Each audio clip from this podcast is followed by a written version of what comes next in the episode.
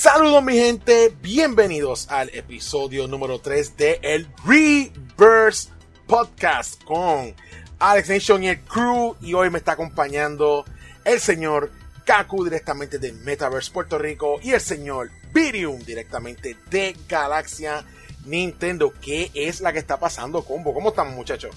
La que hay, todo bien. Felicidades.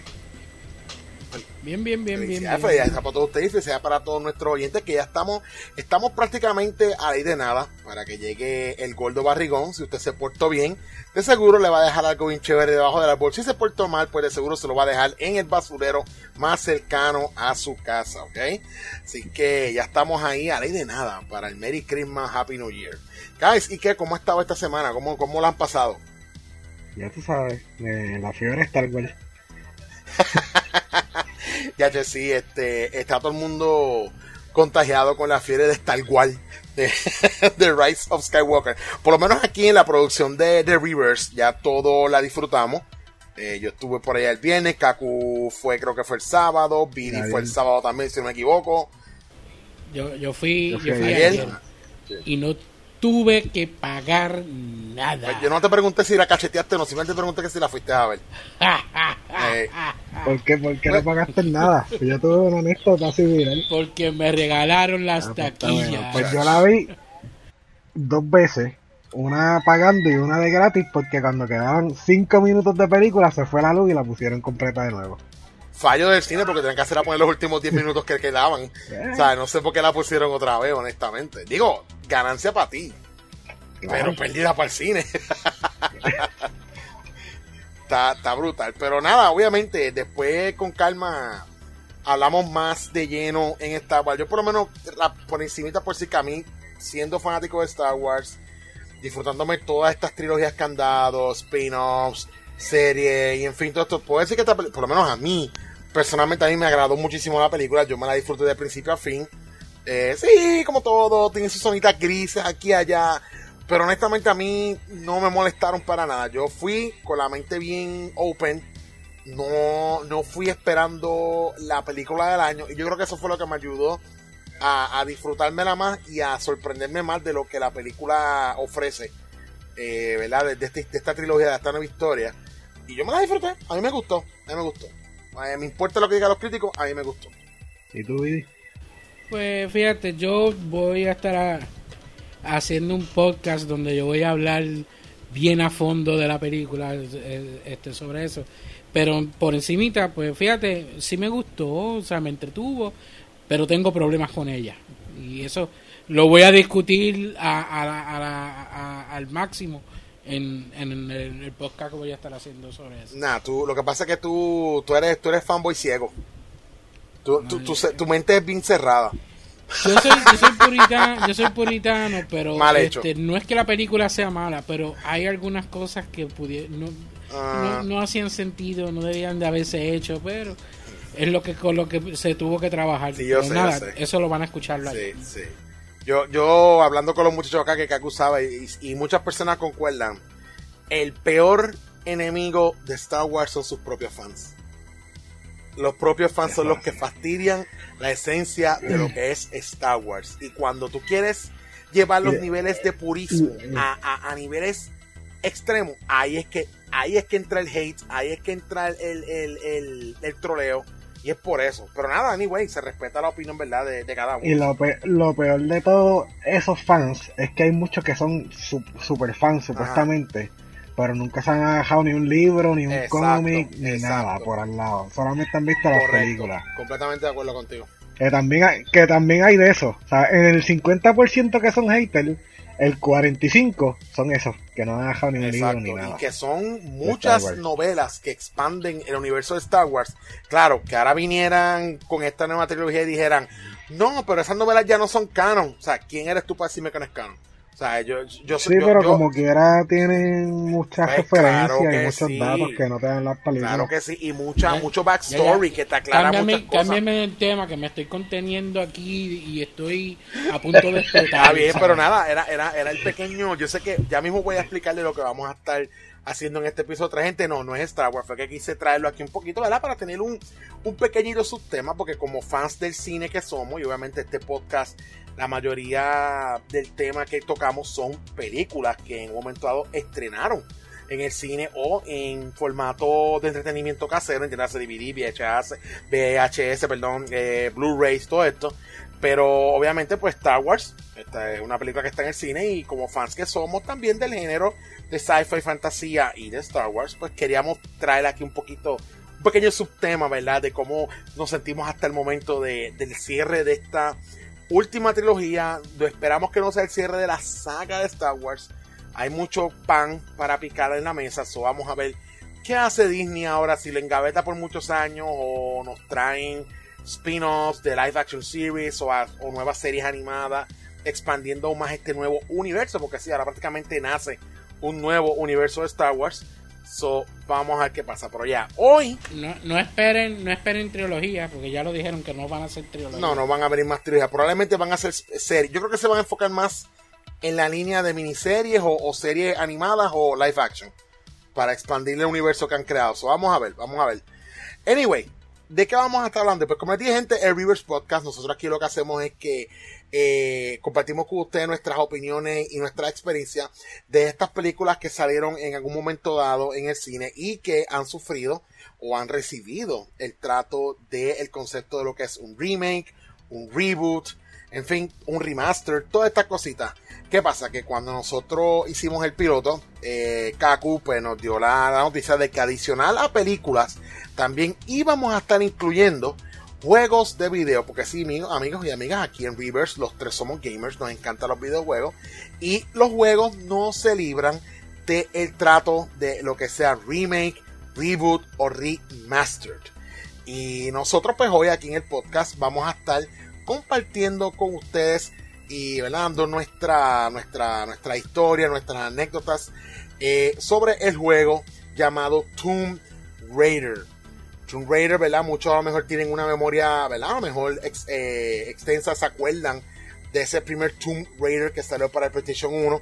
Pues este juego no fue la excepción, también recibió múltiples tratos de cariño y no fue hasta el 2013. Los juegos originalmente salieron en 1996 y no fue hasta el 2013 cuando esta serie recibió un reboot. O sea, una, un relanzamiento de la franquicia con mecánicas nuevas, historia nueva, en fin, o sea, le dieron un tremendísimo lavado de cara a lo que muchos crecimos con lo que era el concepto de Tomb Raider en generación de consolas pasadas a lo que es Tomb Raider 2013, como cariñosamente le decimos para poderlos diferenciar, eh, recibió cuando salió esta edición, ¿ok? Así que, nada, vamos a ver, ¿verdad? Vamos a recordar y vamos a, a, a disfrutar este viaje al pasado, pero también este viaje a la era moderna con el juego Tomb Raider. Y brevemente vamos a describirle o dar una breve eh, sinopsis de lo que fue la versión del 1996. Y básicamente la premisa del juego era que Tomb Raider es un juego de acción, aventura y plataforma con elementos de puzzles. Este juego fue lanzado para varias consolas, entre ellas PlayStation 1, Sega Saturn y PC, y otras que se fueron añadiendo a partir de noviembre de 1996. El juego la presenta a este personaje llamado Lara Croft, una exitosa e experimentada arqueóloga y aventurera ella es contactada por otro personaje llamado Larson Conway, quien trabaja para una mujer de negocios llamada Jacqueline Nedla. Ella, luego, este grupo la contrata a ella para encontrar un artefacto llamado el Zion. Eh, y ahí es que entonces se origina toda esta aventura en, en, la perspectiva de tercera persona, en donde pues tienes que explorar estas, estas tumbas antiguas, eh, pelear con animales, pelear con, con, personas que también están buscando el mismo artefacto. Eh, básicamente el juego no es nada lineal. Tú te, te, adentras en estos, en estos calabozos, en estas tumbas, en estas cuevas. Y pues tú tienes que buscar objetos, artefactos, resolver acertijos para poder progresar en tu, ¿verdad? En tu búsqueda de este artefacto. En aquel momento todo el mundo como que le voló la mente porque básicamente estábamos comenzando esa transición del gaming como lo conocíamos, de, que fuera un juego de, dos dimensiones a este concepto de tres dimensiones. Tenías este personaje que era una chica.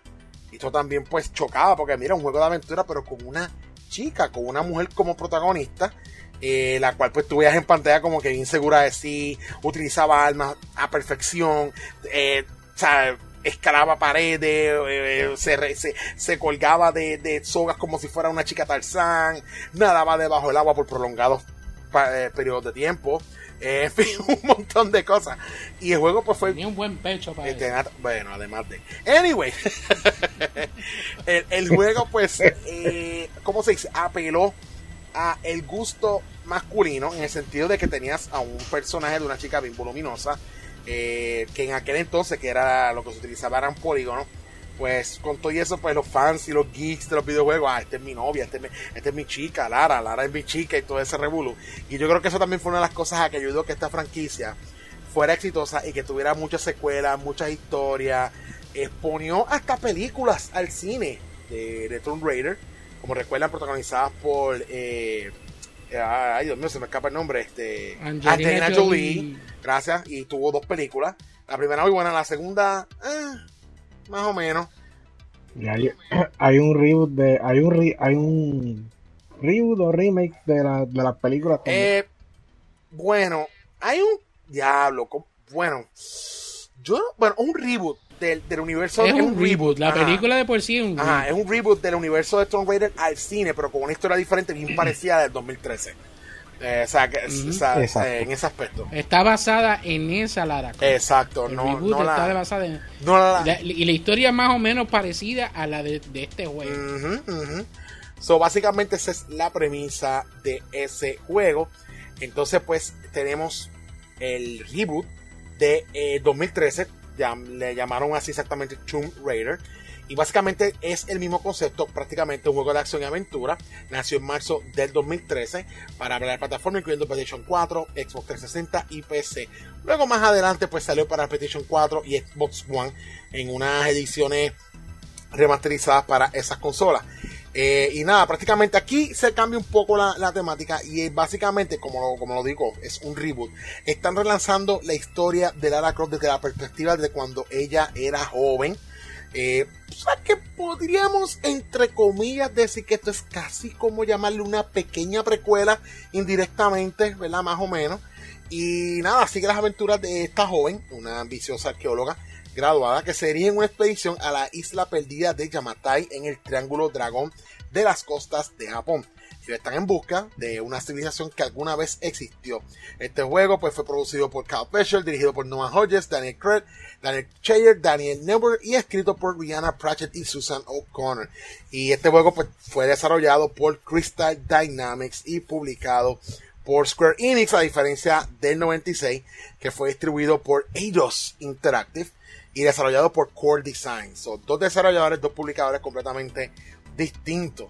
Así que nada, en cuanto a si vamos a comparar Tomb Raider del, 1996 y Tomb Raider con eh, Tomb Raider 2013 en cuanto a los scores en Metacritic, ambos juegos eh, tuvieron un buenísimo Metacritic. Por ejemplo, Tomb Raider original tuvo un Metacritic de 91 de 100 y eh, Raider 2013 tuvo un Metacritic de 94 de 100.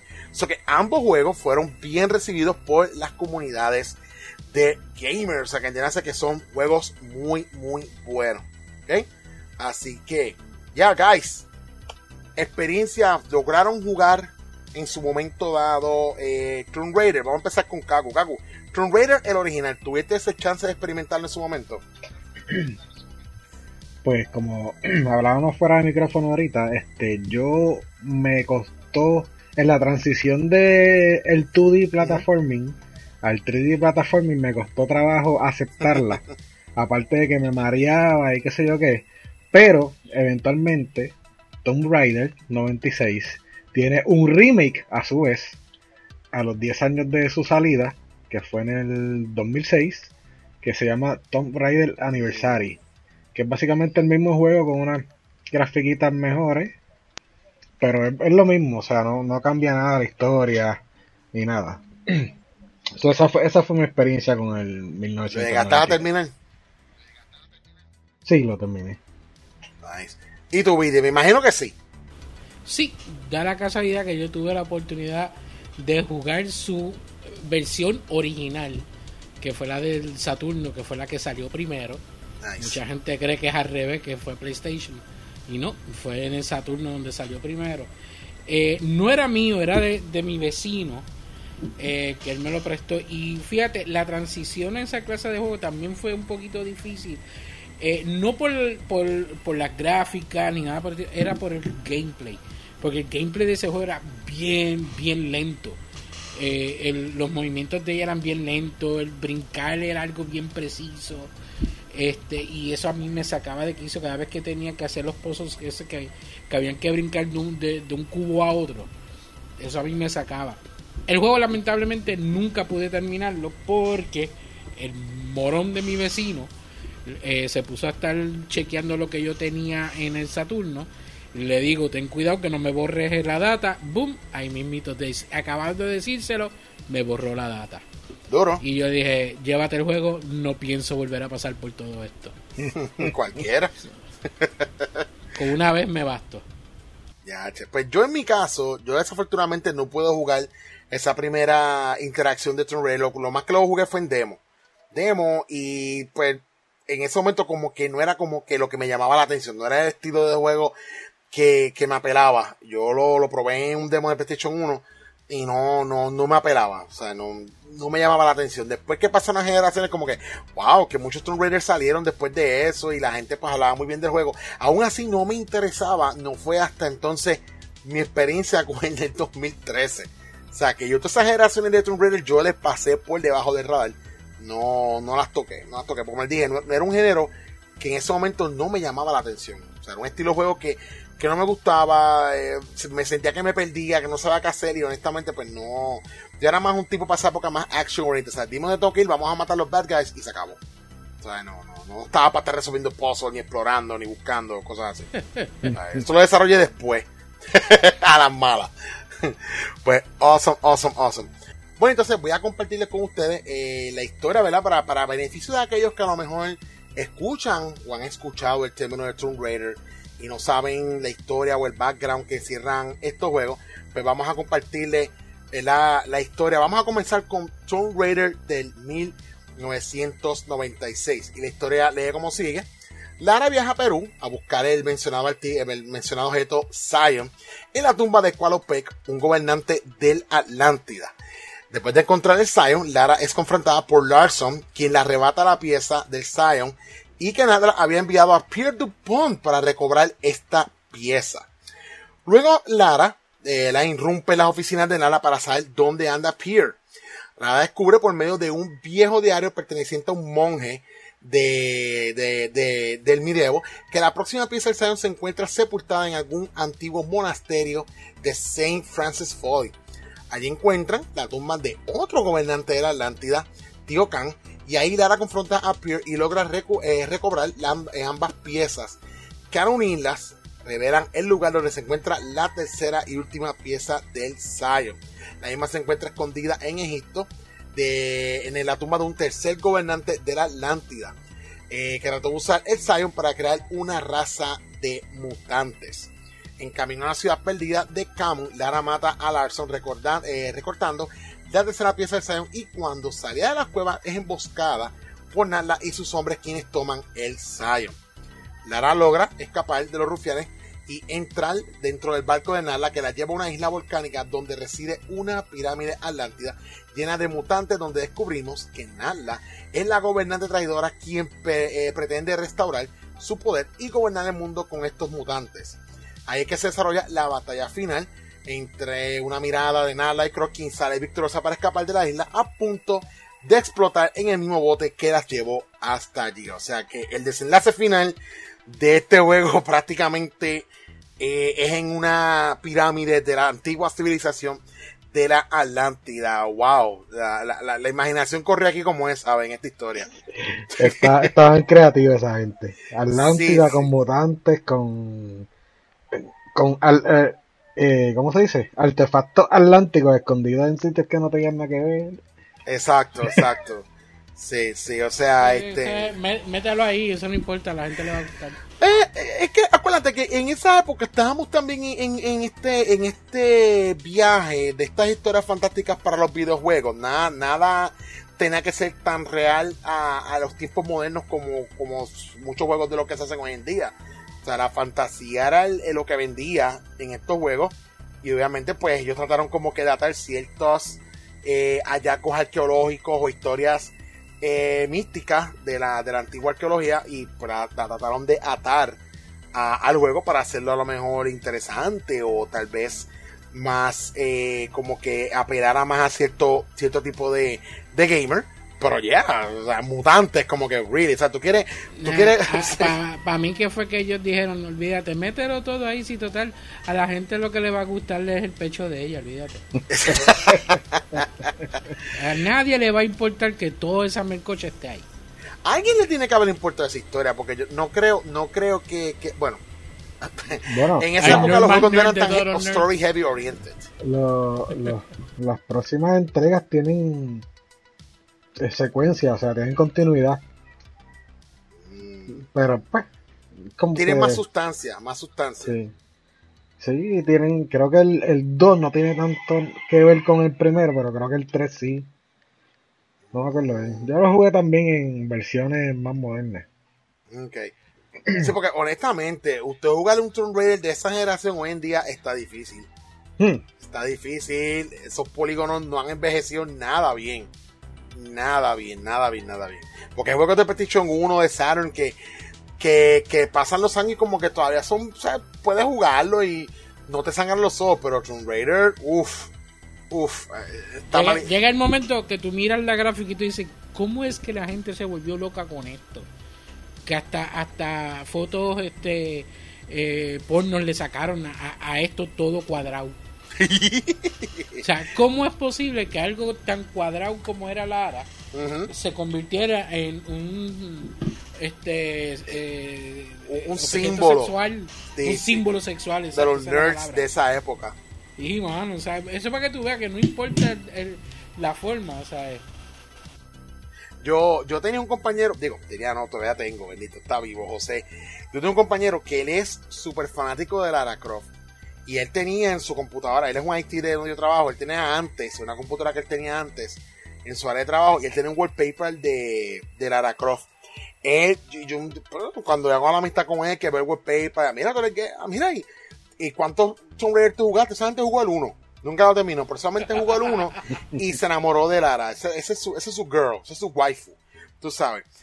Eh, cuando surge la noticia del, del, del reboot de 2013, me acuerdo que yo le llevé la Game Informer, porque yo sabía que él era bien fan, le llevé la Game Informer para que él viera más o menos los conceptos de cómo iba a ser el juego y él quedó fascinado con las fotos, que eran básicamente arte, no eran fotos del juego, eran arte, conceptos, mm. conceptos de cómo iba a ser el juego. Y él, ah, ah, se ve brutal. Bueno, yo me acuerdo que él buscó por internet y él le puso de background, entonces el desktop, la, la foto promocional de Tomb Raider eh, que ya estará así como que agarrándose el brazo y con el, con el bow and arrow así en la mano.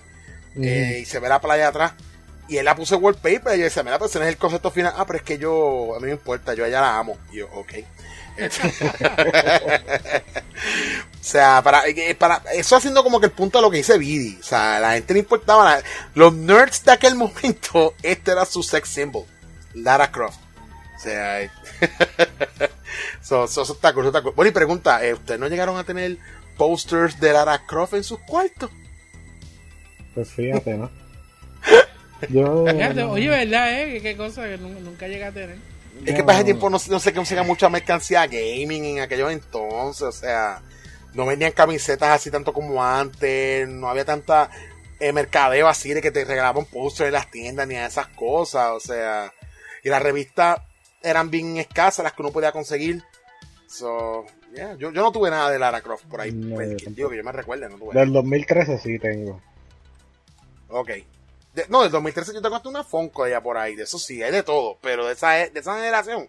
Sí que han hecho camisetas de ahora, de estas que son este, que son por tiempo limitado, que hacen como que mashups de conceptos y cositas, y la he visto, pero no específicamente de ella como tal.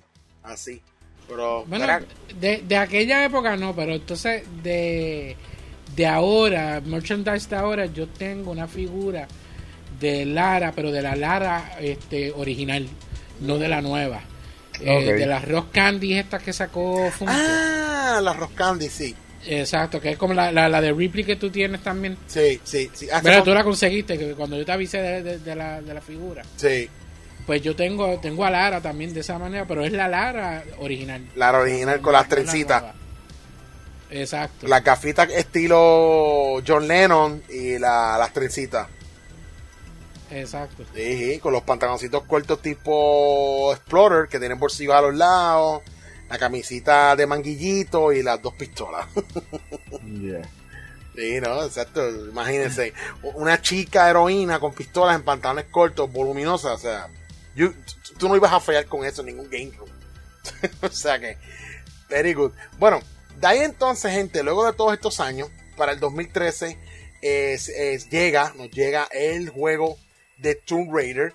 Y básicamente esto es un reboot, como mencionamos al principio del podcast. Es un relanzamiento de la franquicia. La franquicia tuvo como un pequeño hiatus. No estaban sacando nada, ni contenido, ni juegos nuevos, nada. Entonces, pues vienen, ¿verdad? Nuestros panas de allá de, de Crystal Dynamics y Square Enix y deciden entonces relanzar la franquicia de Tomb Raider. Muchas personas cuando esto se anunció, muchas personas tenían, lo estaban tomando con pinzas porque como no estaba claro bien el concepto de cómo iba a ser el juego, todo el mundo como que ya estaban como que medio asustaditos, como que vamos a volver a lo mismo, las mismas mecánicas que teníamos en el 1. Todo el mundo como que nervioso cuando eventualmente empezaron a revelar gameplay. Y yo veía que el primer gameplay video en, en, E3, yo como que yo quiero eso. O sea, yo, o sea yo, como que yo quiero jugar eso. O sea, todo el mundo se quedó como que, oh my god, el juego se ve brutal, brutal, brutal. Eh, ahí fue cuando vinieron las comparaciones de que ah, esto se parece a Uncharted. Uncharted. Eh, aunque Uncharted cuando salió por primera vez la compararon con Tomb Raider. Exacto. Es, que, ahora, era al revés. Es que para los más nuevecitos, como los, terneritos, ese es el dilema de la historia del huevo y la gallina. Y pues nosotros que somos más, menos terneritos, por no decir más viejitos. tengo 25. Pues sabemos que. Mira, Sabemos que Uncharted no existiría sin Tomb Raider y el nuevo Tomb Raider no existiría sin Uncharted. Bien dicho, sí, completamente de acuerdo con, con, lo que dijiste. Completamente de acuerdo.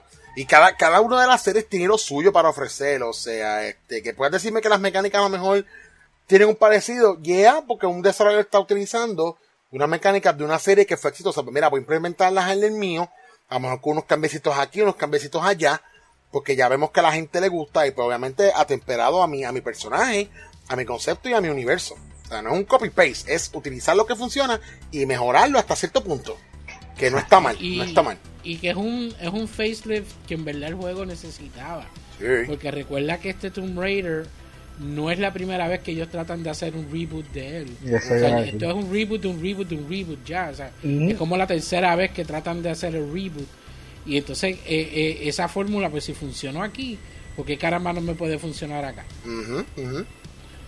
Sí, no, no. A mí, personalmente, Tomb Raider 2013, yo lo jugué desde principio a fin. A mí ese juego me encantó. es que es un, un juego eh, es, un mejor juego de lo que fue originalmente. Definitivo.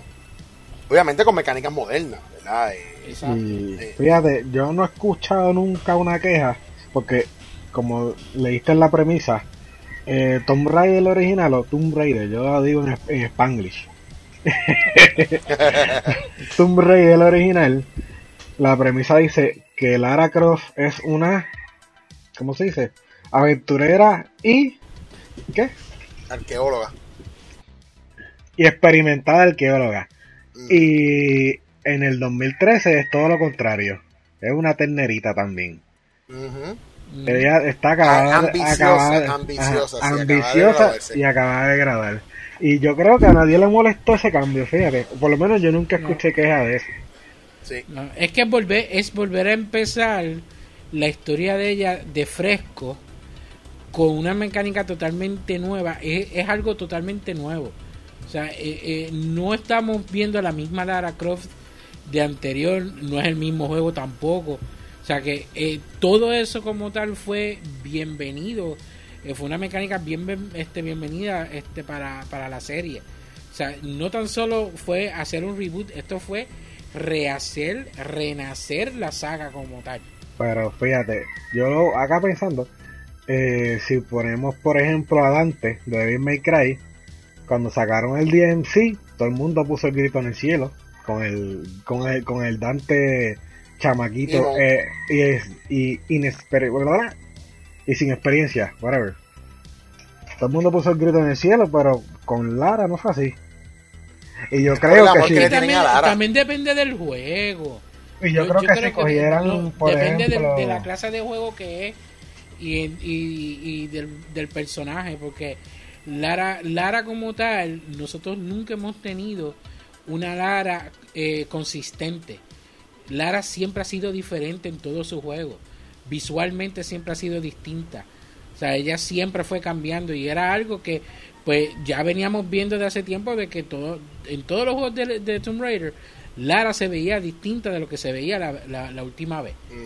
Pero entonces, este ver un personaje como Dante, que estamos acostumbrados de verlo de una forma en específico, eso fue lo que este alborotó a la gente.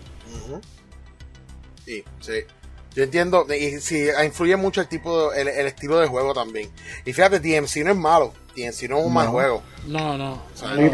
y, tampoco, como te digo, el la actitud del, de ese Dante de DMC tampoco es como que muy por debajo del anterior. exacto. Pero fue el mero hecho de tú, de, de tener a Dante con el pelo blanco todo el tiempo y entonces de momento me lo pones Eso fue lo que alborotó. Yo creo que más afectó el físico, exacto. Exacto, o sea, fue fue el, el pelo, o sea, el, pintar el pelo. Como va a ser la gente cuando me vea con el pelo corto, cuando me lo recorte al fin. no me van a aceptar. No, te van a, te van a, te van a, te van a echar para el lado. Esto no es Bidi, esto no es mi Bidi. not my Bidi, hashtag not, my, Bidi.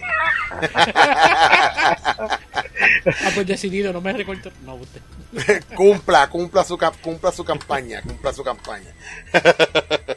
bueno, guys, pues nada, una vez más, para beneficio de aquellos amigos que a lo mejor que, fíjate, esto estábamos hablando eh, fuera, fuera de comenzar a grabar, de que yo entiendo que ya para estas alturas, yo creo que la mayoría de, los de los gamers ya tienen que haber experimentado Tomb Raider 2013 de alguna manera u otra, o sea, ya tienen que haberlo jugado, porque es buenísimo. Si usted está escuchando este podcast y usted nunca ha jugado Tomb Raider, la versión 2013, uy, eh, hágase un favor y cómprelo, descárguelo, haga lo que tenga que hacer. Porque eso es un juegazo, ¿ok? Eso es un juegazo. Fue tan exitoso que despertó una secuela eh, llamada Rise of the Tomb Raider. Tremendo juego. Tremendo juego. Es prácticamente la misma mecánica del, 2000, del, 2013. Excepto que aquí la historia es más profunda, mucho más eh, wow. O sea, toca unos, unos aspectos más eh, religioso y cositas así. De verdad que Rise of the Tomb Raider está buenísimo. Muy bueno, muy bueno, muy bueno. Cogieron la fórmula original de 2013, la expandieron, la mejoraron y de verdad que la historia es súper, súper buena. A mí me encantó Rise. Continúa, continúa bastante bien la historia, lo único es que todo lo que estaba en el primer juego, pues aquí lo tiene como que tres veces más. Refinado, bien refinado, muy, bien, bien, pulido, Algo, que, algo que a mí me gustó mucho es que saben que en el 2013, pues tenemos a Lara sin experiencia, no me sale esa palabra, contra. Inexperimentada. Eso. Y va, pues según tú vas jugando, pues vas, ¿verdad? Mejorando en el arco y flecha, porque hasta en el principio el arco te, tiembla bien brutal y qué sé yo qué, y ya, ya al final del juego vas cogiendo. Ya hecho una experta. ya para Rise eh, ya hasta viene con el arco y todo, no hay que buscarlo, qué sé yo qué. ¿Sabes? Ya como que las mecánicas también las fueron como que llevando en una continuidad según Lara va progresando, cogiendo experiencia. Exacto, exacto. Ya ella sabe usar armas, mecánicas, armas automáticas, la y flecha ya tiene un, diseño, o sea, ya ella pues ya, ya está entrando en madurez, ya está viendo una Lara transicionando como Kaku la está explicando, sin experiencia a una Lara con ya más capacidad, más sentido, ya ha experimentado lo que es quitar una vida, que eso es un momento también único en Tomb Raider 2013, cuando ya por primera vez tiene que matar a alguien, que tú ves transición como que, que yo he hecho, y como que de momento, pues según va evolucionando, ya se le va haciendo natural el hecho de tener que matar a alguien para pues, proteger su vida o ayudar a alguien que lo necesite. O sea, ella ya pasa a ser de una niña a una adolescente adulta con esta, con esta capacidad de decir que está bien, que está mal, y con la capacidad de que si hay que apretar el gatillo, pues hay que apretar el gatillo. O sea, no lo piensa dos veces para hacerlo. O sea, ese transiciona a una badass Lara Croft. Lo que, y eso, eso tú lo ves bien duro en, en Shadow of the Tomb Raider. Cuando, este, por todas las cosas que ha estado pasando en el juego, llega un punto que ella dice como que basta ya que es la escena esa que yo digo que ella sale del agua cuando está todo prendido en fuego. Y ella sencillamente va matando a todo el mundo que se le para al frente. Ah sí sí sí sí sí, ya sé ya sé. uh. Sí, no, o sea, yo, tengo que, yo tengo que terminar Shadow. No, no la he terminado. Ah. Shadow de Tomb Raider, uh, que es la tercera entrega de esta nueva, de este nuevo relanzamiento de Tomb Raider. Yo voy bastante adelantado, me falta poco para terminarlo, pero es que el juego, ok, sí tiene las mecánicas de, de los primeros dos, los campfire, los upgrades a las armas y todo esto. Básicamente aquí también como que te lleva como que al principio de todo, porque entonces, de verdad, anda la historia, pues ella arranca prácticamente sin nada, tiene que ir scavenging eh, por todos lados, encontrando armas y cosas para poder sobrevivir, algo más o menos de lo que se vio en el 1. Eh, o sea, es back to the basics, yo podría llamarlo así. Charlotte Raider es básicamente back to the basics. Eh, recordar todo eso que ya pasó para llegar a donde está ahora, como que volverlo a, vivir en esta nueva aventura. Y, pero ¿qué pasa? Que el juego pues sí tiene su momento de acción, pero el juego se enfoca mucho también en mucha exploración, mucho puzzle solving, mucho, mucha, mucho, mucha teoría, mucho dialecto, en lo que para muchos se quejaron como que te bajaba un poco el pacing del juego. O sea, que yo, tú venías de dos juegos que estaban bien hechos, con, con mucha acción, mucha aventura, y de momento caes como que más aventura, poca acción, y como mucha, mucha gente como que, ah, está bueno, pero no es lo que yo esperaba. Tú sabes. El, juego, es tremendo. El juego es tremendo, especialmente la historia que tiene. Lo que pasa es que la, la historia principal de la porque ella está ahí pues toma como un backseat a, lo que es la historia del, pueblo, del pueblo con el que ella se encuentra. Pero entonces, eh, eh, eso sí, o sea, está demasiado de heavy en la cuestión de exploración, que lo que a la gente le gustó, que fue la acción que tenía, pues no la tiene mucho. O sea, tú apenas peleas con gente en el juego. Pero de por sí, mano, no deja de, de quitar que el juego está brutal. O sea, y la historia está brutal y todo lo que tú tienes que hacer está brutal. Pero de por sí es, es, el, es el, como que el menos. Entonces, como siempre dice, que las terceras partes nunca son buenas. la vida de tres. Pues, exacto. Eh, eh, eh, esta es la, la, la, la, tercera de esa, de esa frase. Pero no quita de que el juego es buenísimo. la, poca acción que tiene también le enfocaron como que en el stealth action, como que no era. Sí, sí, como que no era. Sí. Obviamente, si los pones en orden, Rise siendo primero, Tomb Raider 2 y este, pues Shadow 3. Sí, el 3 siempre, El 3 se quedó en 3, o sea, lamentablemente. Pero ya, Rise, Rise es un juego tan, tan bueno, tan, tan bien hecho. De verdad que, mano, buenísimo, buenísimo. Pero nada, vamos entonces, voy a compartirles la historia de lo que pasó en Tomb Raider 2013 para beneficios que, como dije, si usted no ha jugado este juego, hágase un favor a la humanidad, jueguero ya. Bueno, todo empieza ahora spoiler alerts a partir de este momento. Bueno, Lara, basada en teorías de que existe la ciudad perdida de Yamatai, ha convencido a la familia Nishimura, quienes son dependientes de los habitantes de este lugar, para financiar una expedición en búsqueda de la ciudad.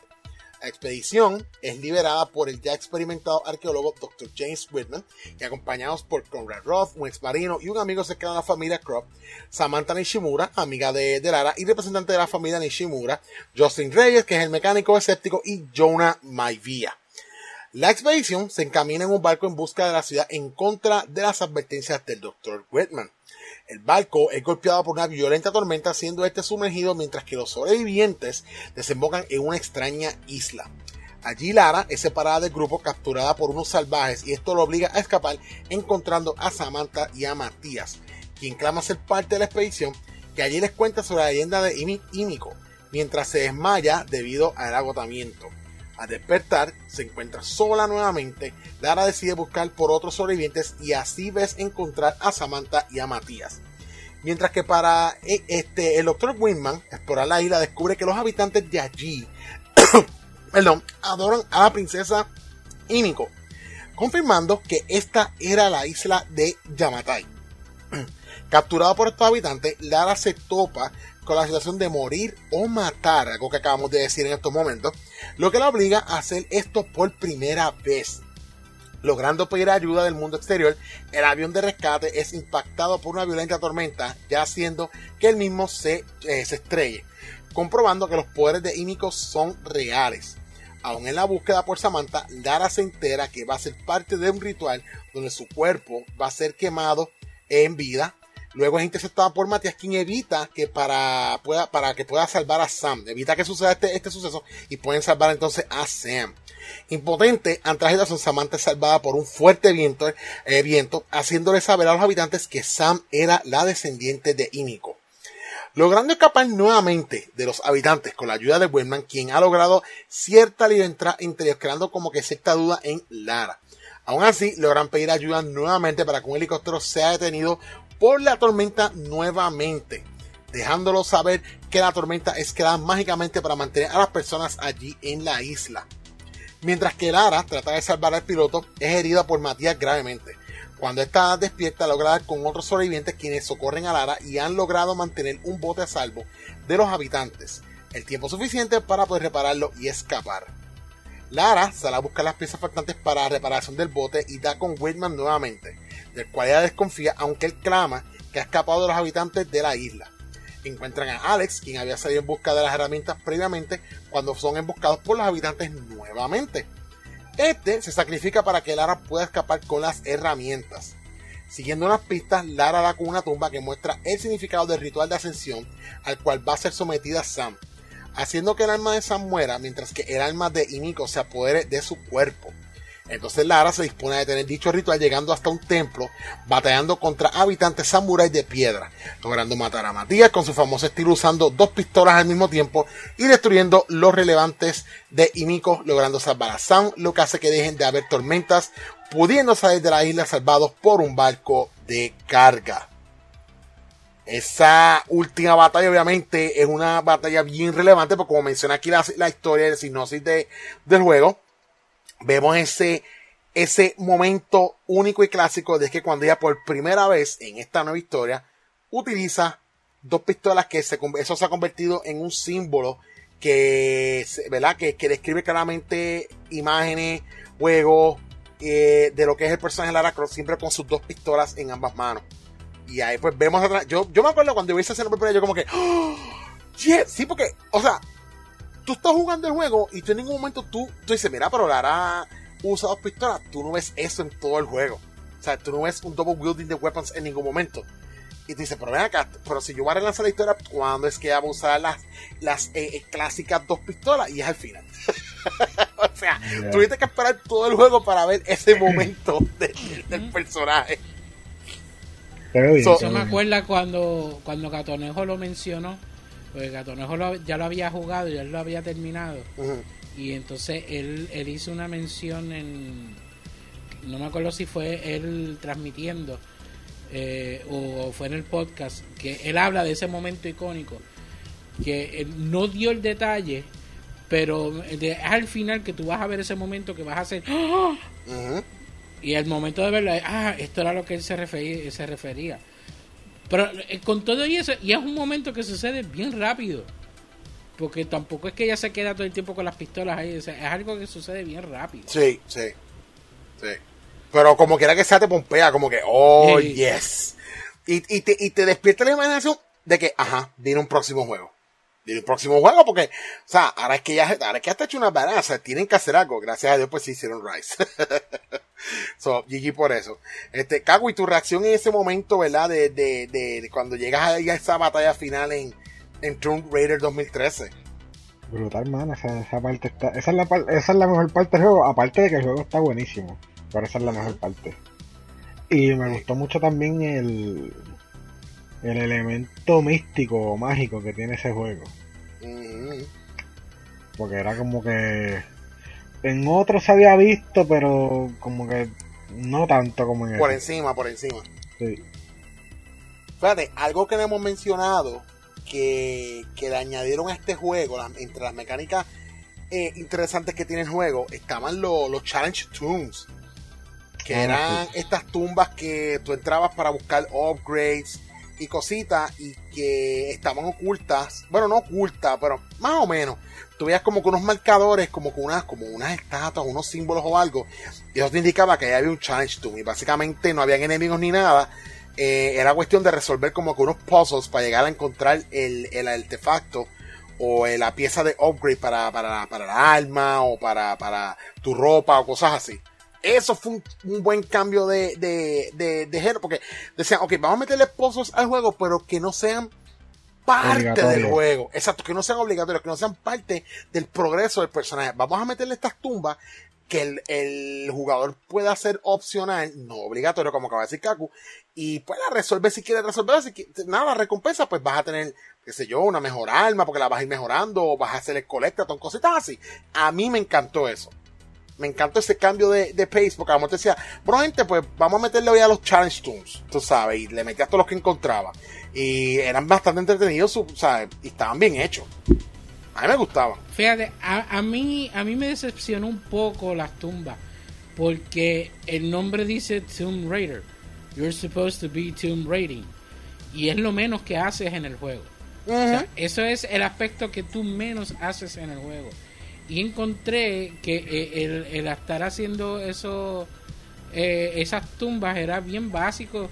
Porque era bien corto también. La interacción en las tumbas era algo bien rápida. Y ya, o sea tampoco tenía algo que fuese este eh, este mega puzzle que tú tenías que hacer como sucedía con, con, los juegos originales y era algo que, pasaba y ya se acabó o sea esto era todo o sea más difícil era tú encontrar las tumbas que hacer la tumba también te la puedo dar lo que pasa es que en, los, en los primeros en los originales pues mucha gente llegaba a una tumba, no podía hacerla y ahí se quedaba el juego. Exacto, te pues, por completo. Se trancaban y se quedaban ahí, o sea, no podías continuar. En este, pues te dieron la opción de que si no podías resolver el, el puzzle, pues seguías con la historia y seguías para adelante sin problema ninguno. Pero fíjate, es, es, una, es una, es algo que va con el juego de por sí que ah, este sí entiendo que lo hayan hecho fácil para que la historia corriera, pero yo entiendo que debió haber tenido un poquito más de challenge, porque era algo como que eh, era no tan solo secundario, era demasiado secundario. Acuérdate que, que también, en, por lo menos en esta versión del juego, estamos viendo la transformación de ella. a ese momento ella era arqueóloga, pero no era, no había desarrollado sus habilidades de Tomb Raiding como tal. O sea, ella está empezando a aprender a hacer lo que es eh, raidear una, una, tumba, o sea, explorarla, sacarle sus, sus, tesoros y que sé yo qué. Eso, eso ya prácticamente lo vemos en Rise. Por eso es que la palabra dice como que Rise of the Tomb Raider, como que. pero, ah. pero si te pones a ver la, mecánica de, de Tomb Raiding, eh, se quedó igual. Sí, sí. todos los juegos, todos los juegos fue exactamente igual. Sí, pero tienen, si comparamos los tres juegos, el 1, Tomb Raider, son bien básicos Rise es un poquito un poquito más complicado y Shadow son y tienen enemigos para pelear en ellos también. Sí. Sí, como que lo llevaron también la jugabilidad, el gameplay, lo llevaron también con la historia. No, y también tú tienes que tomar en consideración, tienes que tomar en consideración los settings de los juegos. O sea, prácticamente estás en civilizaciones antiguas, explorando, aprendiendo, conociendo de estas culturas este, místicas que nadie conoce. O sea, que eso también es, es, parte de lo que hace un Tomb, un Tomb Raider, perdón. O sea, conocer estas culturas, las costumbres, la, a, qué deidad ellos adoran, cómo viven, o sea, prácticamente es todo, todo encierra eso, tú sabes, esta, esta experiencia de llegar a un lugar y, explorar una tumba, tú tienes, que conocer la cultura y todo. Pero, pero no, no, no me malinterpretes, no, no. la cuestión es que en cuestión de la historia sí, o sea, es brutal. En cuestión de, de lo que es la mecánica, de lo que en verdad es el personaje en cuestión de, de la mecánica del juego, pues encontré que eso fue un poquito decepcionante. O sea, yo, yo esperé que, que las tumbas fueran un poquito más más retantes, este, más retantes. Un poquito más challenging. un poquito más challenging. Entiendo, el concepto, sí. Que no fueran tan fáciles. O sea, eso era lo que. ese era el problema que yo tenía. Que las encontraba demasiado fácil. Claro, no entiendo. Ah, o sea, entiendo, entiendo tu, tu perspectiva. En cuestión de. Desde la visión de, de lo que es un, un, raider de una tumba, debe, debe hacerlo, debe ser. O sea, ya, eso, está, eso está bueno. Pues bueno, vamos entonces a compartir con ustedes unos cuantos datos curiosos, ¿verdad? Y, que tienen tanto eh, la relevancia en la cultura popular de estos juegos, información en general. Vamos a comenzar con Tomb Raider de 1996. GameSpot enumeró a Tomb Raider como el juego número 15 en la lista de los juegos más influyentes en la industria de videojuegos, sirviendo como el modelo a seguir en los 3D Action Games. Eh, tenemos el uso de una heroína de extremo fue revolucionario y alabado por los fans, rompiendo con la perspectiva masculina de los jugadores. O sea, lo que hablamos al principio, el hecho de que estabas utilizando una mujer como la protagonista, rompió muchas barreras de, la cuestión de que los hombres tengan que ser los héroes en todos los juegos. ¿Cómo, cómo, cómo ustedes se, se sintieron o cómo se sienten con usar una, una fémina en un videojuego? A mí me encanta. Ah. Yo, yo lo único que uso son féminas. A mí me gusta, yo no le veo nada nada malo. A mí, a mí me encanta. Eh. Eh, si, si el juego como tal me da, mira, eh, este la facilidad de, de poder crear mi propio personaje, siempre la hago femenina. No me molesta, fíjate, a mí, pues, para mí personalmente no me molesta. A mí me da igual realmente, después que la historia está buena. Yo soy más history driven. Pero yo, yo conozco gente que no te toca un juego si el personaje es femenino. Mal hecho, mal hecho. Se privan de una buena experiencia por, por, por un género, como que hello. O sea, que se olvidan que Metroid era una chica. Que esa fue la primera. Eso mismo era lo que iba a decir. Esa es la primera female badass de los video games. bueno, después de Mrs. Pac-Man. Este, o sea, ¿qué pasa? Hello. Si te, están privando de, de, una experiencia de un juego de video por ese concepto, están bien mal que salgan del closet de casa para que, para que conozcan un poquito más del mundo. Así que un saludito a todos ellos. Anyway, continuamos, eh, continuamos por aquí con más datos. Tenemos que Lara promueve la metáfora positiva del empoderamiento femenino, o sea, girl power. Además de las revistas de videojuegos, Lara logró ser portada acompañada de reportajes excelentes en revistas, poniéndola como ejemplo de feminidad. O sea que las feminazis de hoy en día pueden utilizar a Lara Croft como, como símbolo, si quieren. Así que, ya, yeah, more power to you girls. si no más recuerdo, eh, Lara, Lara Croft no fue el primer personaje en salir la portada de, The Times. Yo creo que sí. Sí, sí. O sea, ella fue la primera personaje de videojuego en salir la portada, o sea, y, y, y, fue la original, ¿no? La que, la que salió. Eh, sí, la, sí, la, de la de PlayStation, Saturn, PlayStation, ese, ese modelo. Bueno, continuamos por aquí. La franquicia se acreditó algunos récords Guinness en el 2008 por la película de videojuegos con más alto ingreso, más real life standings y el personaje femenino más reconocido de un videojuego.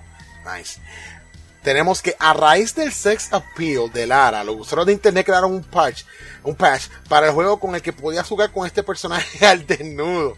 Esto desató una gama de conflictos legales con los cuales culminaron con sede y desista en los sites donde se albergaba este parche con el cual Eidos se quedó con los derechos de estos sites. Para agosto del 1998 el juego ha vendido 7 millones de copias. Sigue siendo uno de los más aclamados juegos dentro de la misma franquicia y por último, tuvo un remake en el 2016, en 2006, perdón, llamado Tomb Raider Anniversary, que este fue el que Kaku eh, jugó, que pudo experimentar. Esto sí, ese fue el remake. 2013 reboot. Bueno, continuamos por aquí con datos y curiosidades de Tomb Raider versión 2013. Altamente aclamado por los críticos, tanto, al igual o más que en el 1996, aclamó tanto la historia como la jugabilidad del juego. Una de las mayores críticas negativas del juego fue la diferencia entre la seguridad emocional de la Lara y la historia versus las acciones que deberían tomar los jugadores. A pesar de que fue excelente en su modo de un solo jugador, el multiplayer no recibió la misma crítica, pues la mayoría de los jugadores lo encontraron aburrido e innecesario. Yo soy uno de ellos que encontré que el multiplayer no debía haber estado ahí. Para noviembre de 2017, el juego había vendido más de 11 millones de copias. Ganó 17 premios entre 35 nominaciones en diferentes categorías y diferentes premiaciones, todas estas del 2011 al 2014. Eh, así que, yeah. Tomb Raider también tiene lo suyo, también tuvo su, su, momento de gloria y lo, sigue teniendo. Porque es un juego buenísimo, un jueguito buenísimo. a mí, a mí me... Eh, quería mencionar ¿Eh? que, como dijo Vidi ahorita por encimita, este reboot del 2013 no es el primer reboot de la franquicia, es el segundo. Pero el otro, el otro reboot que hicieron no era tanto como del personaje, sino de la historia. Básicamente hicieron otra, otra trilogía aparte. Pero pues, no funcionó tampoco. Oye, un, un, dato curioso que, que, acabo de recordar, este, no me acuerdo si es en el tercer juego, o sea que Lara, desde que salió el primer juego de Tomb Raider, este, todo el mundo fantaseó con Lara Croft en Nua, y eso pues, en internet apareció en todas partes. Pero creo que era en el final del 3 que al final del juego ella como que se va a meter a bañar y la cámara está todavía dándole a ella, ella se va a quitar la ropa y ella se vira hacia la cámara, eh, breaks the, the, fourth wall y entonces se nos queda mirando el jugador y dice, ¿tú no crees que ustedes han visto ya suficiente? Y ahí cierra la puerta. o sea, como que ya, ya, ya, ya han visto suficiente que también en el juego me quieren ver. Sí, yo, entiendo que estos fantasearon con eso en su momento dado. Pero que, creo que fue en el final del tercero, no estoy seguro, aún nunca lo he jugado, pero sí me acuerdo de ese detallito. Polygon Tits, yeah. Chacho, chacho, muy fuerte, muy fuerte. Pues bueno, pues esta anécdota, ¿verdad? Y estos, estos datos curiosos de los juegos están súper, súper nice. Así que nada, vamos entonces para la parte final. Vamos. A hablar brevemente de nuestra experiencia, anécdotas que tengamos sobre los dos juegos. Son, ah, Viri, cuéntanos, ¿verdad? Ya, más o menos por encima dijiste que tú lo jugaste en su momento dado. ¿Tienes alguna eh, historia o alguna anécdota curiosa, además de la que te borraron el save file eh, en el Saturno? Aparte de eso, algo más curioso o algo que te recuerde este juego. Bueno, en, el, en ese juego, en ese juego original, eh, la parte que de todo, yo llegué a jugar hasta, hasta la mitad del juego, mano. Eso fue lo que me dolió de que me borraran la data. Ya yo estaba a mitad de juego. Pero este el juego de por sí tiene esta, esta escena que a mí siempre me friqueaba tener que pelear contra él. Eh, y es como en un este eh, es un canyon y sale el T-Rex que sale en el juego, mano yo no sé por qué a mí me friqueaba tanto. O sea, yo odiaba tener que pelear contra él. Porque este, cada vez que él salía, que yo trato de correr, de que él no me coja, la piel se me ponía de gallina, como si me estuviese persiguiendo de verdad. Pero nunca pude, o sea, nunca pude pelear con él tranquilo. Siempre me daba esa, eh, esos goosebumps este, de pelear contra el maldito T-Rex ese. Eh, dime. Ese era el enemigo más OP, el, T-Rex. No sé lo que era, mano, pero yo detestaba mirar ese maldito T-Rex. Era. Ajá. Era la música. Es que yo no, yo no sé si me falla la memoria, pero yo entiendo que en el, en Tomb Raider original la música es bien bajita, bien leve, hasta que llegan los enemigos. Eh, eso es verdad. O sea, no tiene música durante la tabla hasta que tú vas a pelear con ellos. Los jodones de por sí eran los lobos. Cuando te tocaba pelear con los lobos, maldita sea los desgraciados eso.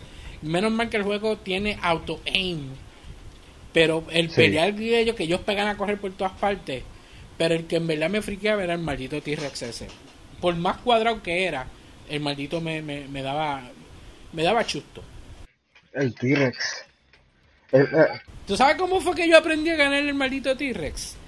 Eh, en esa misma, eh, porque es como un cañón donde tú estás metido, o sea, es, todo cerrado, puedes correr nada más que para, un lado de, del cañón y después vuelves para el otro, no hay para dónde salir.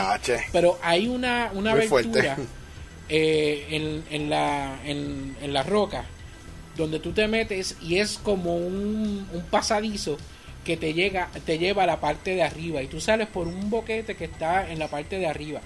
Yo lo que hacía era que llegaba hasta allí y desde allí era que yo le disparaba al, Esa es la forma de matarlo. Eso está ahí. Esa... Pues, yo, no te, yo ni lo sabía, yo sencillamente, déjame pararme aquí. Y yo así no le tengo que correr, no tengo que mirar. Sí, lo que pasa es que todo el mundo pues se, se, enfoca en tratar de matarla ahí abajo, pero esa es la forma de matarlo. Tienes que treparte por ahí. Aparte de encontrar la, el huequito ese. Porque como es 3D pues, y está en un círculo básicamente, mucha gente ni lo encuentra. E, ese por lo menos, ese por lo menos en el 1. Ahora, en el en, el nuevo, en el 2013, el momento que más gracia me dio fue exactamente al principio del juego. Empezando el juego, está toda esta tormenta, el barco está cogiendo para arriba y para abajo, y ¿qué pasa a Lara? Primer cantazo en la cabeza. Empezando el juego, pero coño, no dejan que la. No, la, ella sale, ay, me voy a apagar, ¡pum!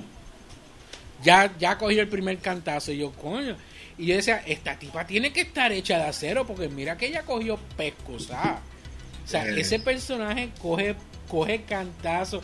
Yo, yo, yo de por sí, eh, eh, esta gente que hizo este juego, definitivamente tiene un fetichismo en querer pegarle a las mujeres. Y como no lo pueden hacer en la vida real, lo hicieron en este juego. Porque mira que ella coge cantazo por un tubo y siete llaves. Pero tiene más bolas que cualquier otro macho, porque esa mujer se paraba y seguía para adelante sea, ella tenía más bolas que nadie. Pero eso, ese, ese primer cantazo, las formas de, morir de ella, ah, especialmente cuando te tocaba este ir por los, eh, los, rapids, este, que estás bajando el agua y tienes que estar esquivando todo lo que viene.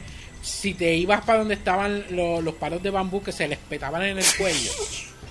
Ah, diablo, te lo digo, ese juego lo hizo una persona sodomasoquista. Definitivo. Eso es algo que no, que no me acordaba, fíjate. Y sí, tiene mucha más violencia que lo original. Y definitivo. o eh, eh. Y tu Kaku, este, ¿tiene, ¿tienes por ahí cositas memorables que recordar de tanto del original como el del 2013? Pues del original, lo más que recuerdo es que todo el mundo lo estaba jugando menos yo, por lo mismo que dije ahorita es que la transición de 2D a 3D me mareaba, no, no me acostumbraba. Y no jugué muy poco realmente cuando salió. El aniversario, que yo lo jugué, por lo menos la versión que yo jugué fue la de PlayStation 3, pues me gustó bastante y me entretuve sacándole todos los trofeos. Que ahí el conectatón estaba inmenso. Hmm. Eso es lo más que tiene. Y del 2013 pues ese a mí me, gustó tanto los trailers y lo todo lo que mostraban del juego que yo compré el, el Collector Edition, que eso es lo único que tengo de Lara por ahí, hmm. que traía una figura. Entonces la figura viene tiene como un montón de puntos de articulación que tú la puedes poner básicamente como te dé la gana. Eh, no pienses mal. Eh, eh. a poder poner, a poder ponerle en, action y como en poses de acción de lo más chévere. Y creo que con eso vino el Steelbook, vino de por sí la muñeca venía en una cajita de metal también. Y vino un póster. ¿Qué más? Artbook. Varias, varias, cositas chéveres. Nice. Y y creo que ni Rice ni Shadow hicieron un colector así. Creo. No estoy seguro. pero mm, Yo creo que no. yo creo que no. En, en, el Xbox. Yo creo. En, yo lo compré en PlayStation 3 y luego lo compré en Play 4 también, pero en Play 4 lo compré digital. Ah, ok. O ya lo tenía. Nice. Exacto. Nice. Yo por lo menos, obviamente ya había comentado ahorita al principio del episodio que yo no, no experimenté Tomb Raider de 96 en su momento, nada más que demos nada más. Sí, el 2013, pues ese sí le, di candela, le, di duro. Y una de las cosas más memorables que yo puedo decir de todo lo que pasa en ese juego, porque todo está memorable, a mí me encantó mucho la escena de cuando ella sube a la torre de comunicación. Oh. Que ya está en esta penca de antena, pero una cosa wow, a esa altura con, la tormenta tofuete y ella trepa allá arriba para, para activar el beacon de comunicación. Ya, esa escena es tan épica, tan, tan, memorable. la mejor toma de, de, todo el, la isla. O sea, la, mejor vista de todo el juego es ahí. Sí. Pues, pues tú sabes que yo compré la versión de Play 4 por eso, porque la versión de Play 4 tiene photo mode. Mm. O sea, que te volviste loco tirando fotos. Sí, la versión de PlayStation 3 obviamente no tenía nada de eso. Exacto. Exacto. Pero sí, esa parte a mí me gustó mucho. El combate final, súper brutal, me encantó. En fin, ese juego, es que ese juego, o sea, es tan bueno. Me está dando ganas de jugarlo otra vez. Este, este es, bien bueno, es bien bueno, ¿verdad? Yo, muchos buenos recuerdos de ese juego. Obviamente no lo platiné, no le saqué el platino. Me recuerdo que si lo mandé a pedir, creo que yo lo compré por Amazon. Para aquel entonces, Amazon yo creo que todavía tenía el descuento de preorden por, por ellos, que te salía, te salía más barato cuando preordenabas por Amazon este, el desaparecido 20% de, de preorden. 47 era que salía. 47 pesos, algo así, más o menos. Y, y, de verdad que para aproveché, me salió un poquito llega, pero llegó y le metí, le metí duro. Le metí, le metí candela chévere a ese juego y me lo disfruté un montón. Eh, obviamente lo, no, no, compré remaster de, de, PlayStation 4 porque obviamente ya, ya pasó, había, había, pasado la experiencia en el Play 3 no iba, no creo que en ese momento no iba a darle como que mucha jugabilidad, volver a, tenerlo y jugarlo nuevamente, pero como digo, si usted no lo ha experimentado, haga su favor y juegue los juegos, de verdad que no se... Yo estoy que como que quiero conseguir esa versión de PlayStation 4 para tener los tres en PlayStation 4. Mm. Sí, sí. Por el mero hecho de tener de tenerlo así, aunque yo al principio estaba como que, pero ¿para qué lo voy a tener? Y después de haber jugado este Rise y Shadow, yo, coño, debería de tener. Y creo que eh, lo llegaron a dar gratis alguna vez en, en Plus. No, no, no. No, no, fue, fue que lo pusieron bien barato entonces. Sí, lo han puesto bien barato. Sí, Rise y Shadow están bien baratos. Porque así fue que Nuki se lo compró. Nuki lo, lo, lo, había empezado a transmitirlo, pero este como no ha podido volver a transmitirlo, pues no, no la continuó. Pero así fue que él lo consiguió entonces, fue que lo compró barato. Yo Shadow lo compré súper barato. Eh. Me parece que fue. Yo lo compré el año pasado, creo que fue como para, para noviembre o diciembre. Que lo tiraron, creo que fue como en 12 pesos, algo así, que sé yo, un, absurdo, un precio absurdo. Y yo lo mandé a pedir. Este, Shadow ¿Sabes dónde fue que yo lo compré? ¿Dónde? En Redbox. Ah, pues bien. Lo tiraron bien barato cuando todavía estaba en 60 dólares. Lo pusieron en 15. Ah, excelente y yo lo aproveché y yo, olvídate, aunque no tenga, no tenga la caja, la caja yo la conseguí después, pero en 15 pesos de 60 que cuesta, yo para el carajo se va así. Sí, no, hecho es un buen. Eh, buenísimo, buenísimo. Después que corriera bien, eso es un win. Awesome. vaya, vaya, oh. ahora mismo Redbox va a eliminar los juegos y están disparando los baratos también. Sí, sí la, piratería, digo, la piratería no, los listos dañaron el, Luego, el, de Star Wars, rental. el de Star Wars está en 25. Sí, pero ahora mismo el de Star Wars para PC, a través, si lo compras a través del Epic Store, te dan un descuento de qué sé yo qué, más aquí el otro. tienes un cupón de 10 dólares, está en 19.99. Te sale súper barato. un cupón de 10 dólares de descuento, te sale en 9. Sí. Es la versión estándar de, de, de, Fallen Order. Sí. sí. So, check it out, guys, para los PC gamers. Bueno, dicho esto, yo creo que ya cubrimos todas las bases de este interesantísimo juego, tanto la versión original como ese tremendísimo reboot de el 2013. Así que puedo, ¿verdad? Decir que hasta aquí este buenísimo episodio número 3 de Reverse Podcast. Pero no nos podemos ir sin antes, ¿verdad? Este, darle aquí a los muchachos, ¿verdad? Para que nos, o sea, nos compartan dónde pueden conseguirlo. Vamos a comenzar con BDB. Si nuestros fans y nuestros oyentes quieren escucharte o verte o saber de ti, ¿dónde te pueden conseguir o seguir? Como no, yo de por sí soy parte de eh, Galaxia Nintendo. Eh, estamos en Facebook, eh, Twitter, eh, como Galaxia Nintendo. Nintendo nuestro nombre se escribe N y N número 10 Deo. También este, estoy transmitiendo a través de Twitch. por la canal de Galaxia Nintendo, twitch.tv, Galaxia underscore Nintendo con el número 10. Eh, y también a través de mi canal personal de Twitch, twitch.tv slash Vidium SF. nice. Bueno, y nuestro compañero, el, jefe que firma los cheques, el señor Kaku de Metaverse. ¿Dónde te podemos seguir? Este el bono, y el bono. ¿Qué pasó? Oye, no hubo bono este año, mano. Ni, una cervecita nos dieron aquí en esta producción. El cheque es de Goba. El cheque es bueno, lo que no sirve es la firma. Exacto. pues, a mí lo pueden conseguir en la página de Facebook de Metaverse, Metaverse Meta-Verse PR Igual en Twitch, sin el guion, Metaverse PR de corrido. Y eh, este podcast lo pueden escuchar a través de todas las plataformas de audio. Que son, ¿qué? Pocket Cast. Eh, son muchas, son muchas, porque Kaku se dedicaba a publicar esto en todos lados, en Snitcher, Google Play, eh, Pocket Cast, Archive.org, Evox, Poromatic, eh, Spotify, eh, este, Apple Podcast, eh, Pornhub, RedTube, eh, en cualquier plataforma que tenga servicio de podcasting, puede ser que nos encuentre porque Kaku se ha dedicado a compartir el podcast en un montón de plataformas de audio. Así que ya, check it out, búsquenos bajo el Reverse Podcast, ¿ok? De Metaverse Puerto Rico. Y no olviden que aquí en, en Rivers Podcast somos Extra Lifers 24-7. Los tres pertenecemos al equipo de Extra Lifers 24-7. Y ya estamos ya en los últimos días para la campaña del el 2019. Así que si usted no lo ha hecho, no, prácticamente, siete días.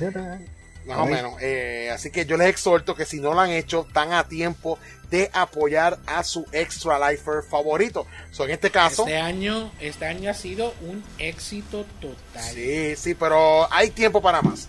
O hay tiempo para más, como dije, si usted no lo ha hecho y tiene el deseo genuino un regalito de Navidad, pues mire, haga un donativo a beneficio de nuestros niños de la Fundación San Jorge de Puerto Rico. Si quieren ayudar a mi compañero Kaku en su campaña de Extra Life, pueden entrar a cuál link, Kaku? Eh, tinyurl.com slash metaverspr. Y si quieren apoyar a mi compañero Vidium, ¿dónde tienen que entrar, Vidium? tinyurl.com slash Vidium19.